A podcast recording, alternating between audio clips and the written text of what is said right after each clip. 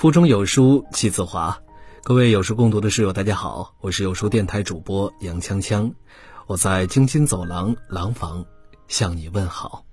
今天为你分享的文章来自于静静，你的独处方式决定了你的层次。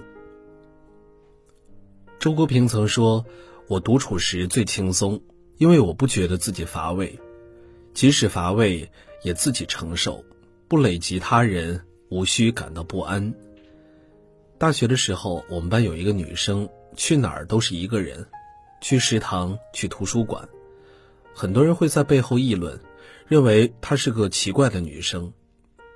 偶然的一天，我因为有事儿和同伴分开走，正好碰见她，出于好奇跟她聊了两句，发现她这个人很好接触，说话很舒服，不张扬，也不刻意。我鼓起勇气问：“你人这么好，为什么总是一个人呢？”他说：“我不喜欢等人，也不喜欢耽误别人时间。”那你自己每天不会觉得无聊吗？我每天也会和朋友聊天的，但是从来不会为了迁就别人，打乱自己的步伐。开学到现在三个月，他已经把往年的四六级卷子做了很多遍，现在在准备导游资格证的考试。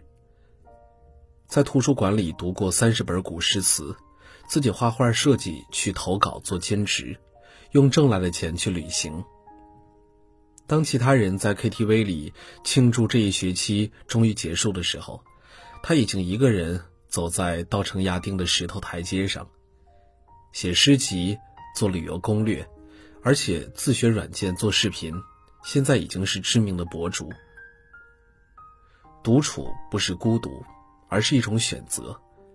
如果说孤独有寂寞的意味，那么独处就是一个人的清欢。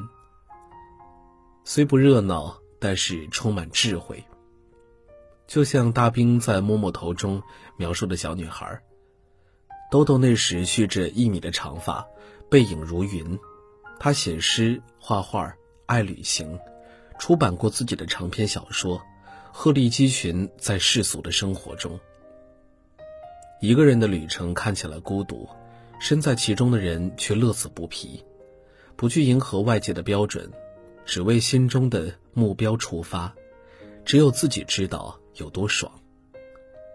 只有独处的时候，我们才能完全取悦自己，寻找自己生命的意义。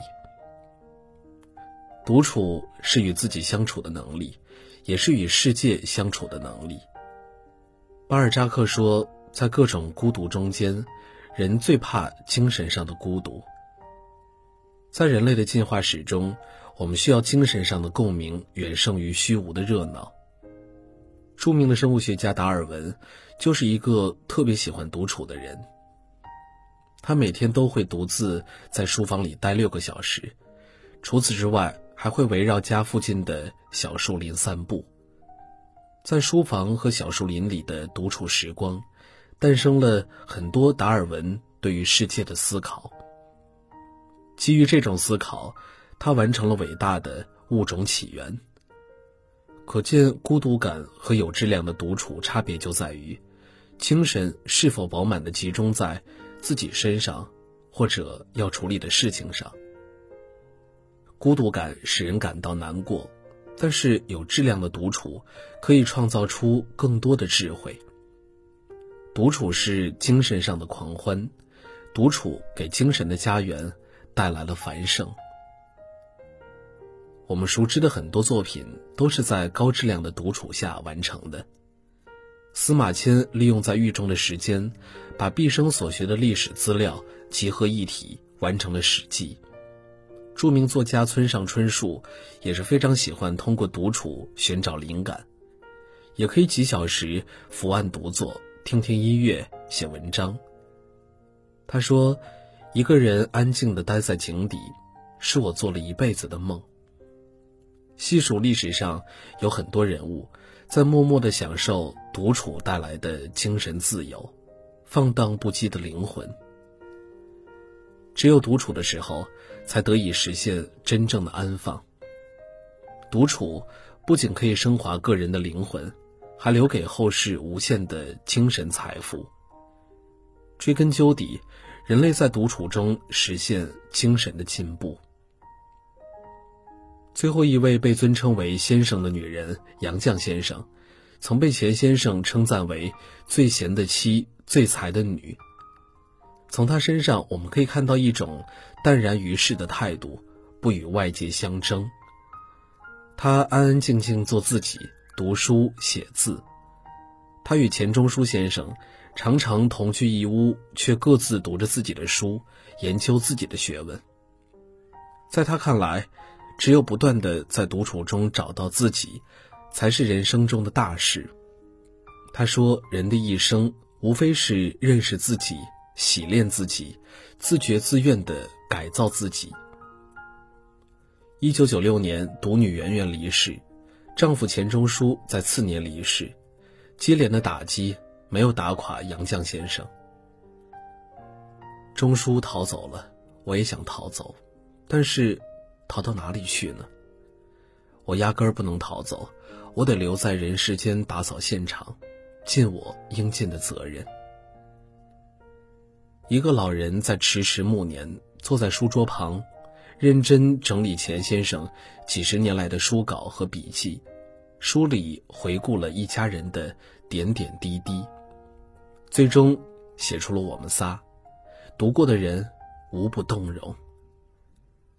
当经历过人生磨难和流离波折之后，依然静谧淡然，不急不躁地度过了自己的后半生。周国平曾这样评价他：他在细心的为他的灵魂清点行囊。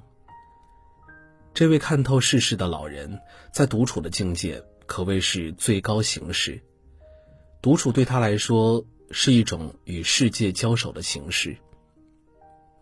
叔本华先生说：“要么孤独，要么庸俗。孤独是选择，是自发认识自己最好的途径。我们能做的就是独处的时间，踏踏实实的做好当下该做的，不迷失过去，也不惊恐于未来。不要着急让生活给予你所有的答案，有时候你要拿出耐心等。生活的美好。”总在你不经意的时候盛装莅临。最后，想把杨绛先生在一百岁感言中的一句话送给大家：人生妙曼的风景，竟是内心的淡定与从容。我们曾如此盼望外界的认可，到最后才知道，世界是自己的，与他人毫无关系。有书君来送福利了。本期赠送的是精灵球系列拼插积木，四百四十一颗拼插积木，帮助开发孩子智力，培养动手能力，在游戏中提高学前儿童的观察能力和联系能力。Q 萌可爱的造型，三种款式可供选择，快快把它带回家吧！现在拉至文末，长按扫码就可以免费领取了。好了，今天的文章就为大家分享完了。在这个碎片化的时代，你有多久没有读完一本书了呢？长按扫描文末二维码，在有书公众号菜单免费领取五十二本好书，每天有主播读给你听。我是杨锵锵，我在京津走廊廊坊为你送去问候。喜欢这篇文章，走之前记得在文章末尾给我们的文章点一个再看。